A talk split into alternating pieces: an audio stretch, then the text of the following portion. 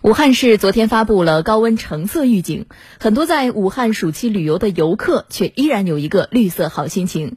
白天你看有空调，有溶洞，有峡谷，有大江大湖；而到了晚上，同样有美丽的夜景。我们来听湖北台帮女郎记者的报道。昨晚，武汉梁子湖鹰猎牧场景区首次开放了夜游，人气最旺的当属这个疯狂动物城了。鸵鸟、小浣熊、矮马、香猪、耳苗等四十多种百余只萌宠吸引了一众粉丝。半开放式的动物馆舍设计，可以让游客们和小动物亲密互动。呃，为了兔子、还有骆驼、山羊，今年放暑假我去过很多的地方，但我认为。这个地方是最好玩的，平常都没有时间嘛，咱们就觉得这边看到环境也还可以，可以让小朋友进到我们馆舍里面，跟这些可爱的动物进行深度的互动、喂食。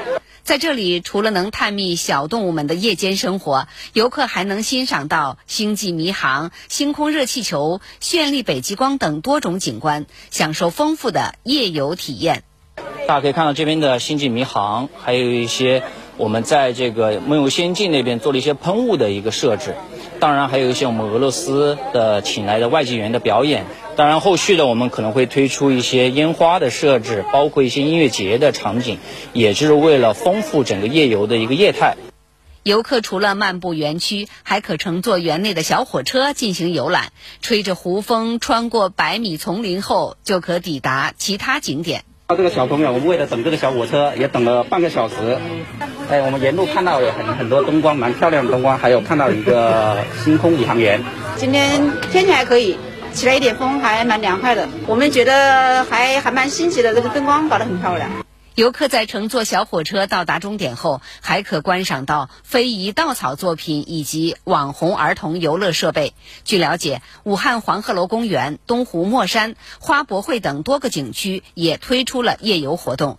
感兴趣的朋友不妨走出家门，领略仲夏夜间江城的独特魅力。除了武汉，全省各地也都有对付桑拿天的各式清凉游。我们继续来听报道。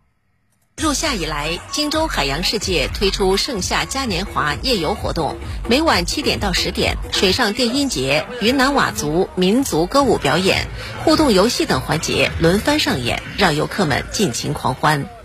非常的凉快，非常的好玩。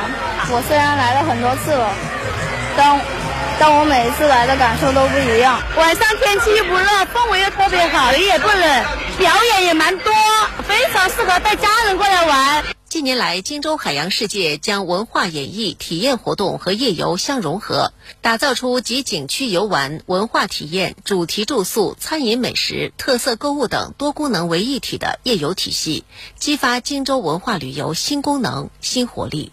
我们三七冰雪世界也在建设中，今后将延续全龄、全时、全季和全业态的产品优势，进一步将欢乐。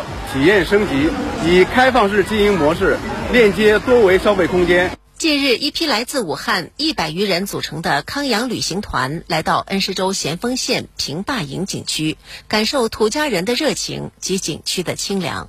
给我感觉的第一印象是咸丰这个地方山好，很美丽，气温也挺好，关键是欢迎这个活动的真是特别感人。搞得热热闹闹的啊！给我们第一印象就是非常啊欢乐。咸丰县平坝营景区是国家四 A 级景区，拥有湖北省最大的原始森林群落，素有鄂西林海之称。平均海拔一千三百一十四米，森林覆盖率达百分之九十六，负氧离子含量一万以上，是大自然馈赠的避暑旅居养生福地。炎炎夏日，一批又一批武汉、长沙、南京、重庆等地的游客纷纷前来避暑。比重庆的闷热来说的话，这边的温度的是给我们的感觉是让我们的身体觉得很舒服的，而且那个充足的那种植被呀，给赋予的那种负氧离子，让孩子们也是可以呼吸到更新鲜的空气，对他们的身体也非常好。窗外的温度才二十一度啊，我感觉到来到这里挺舒服的。今天我们接了三个这个深圳我们最近订房都要提前十天到一个星期左右。据了解，七月一日起，平坝营景区每天接待游客超过两千五百人，同比增长近一倍。景区还推出七天六夜旅居、避暑旅居、养生体验营、长期居住等清凉游项目，受到游客热捧。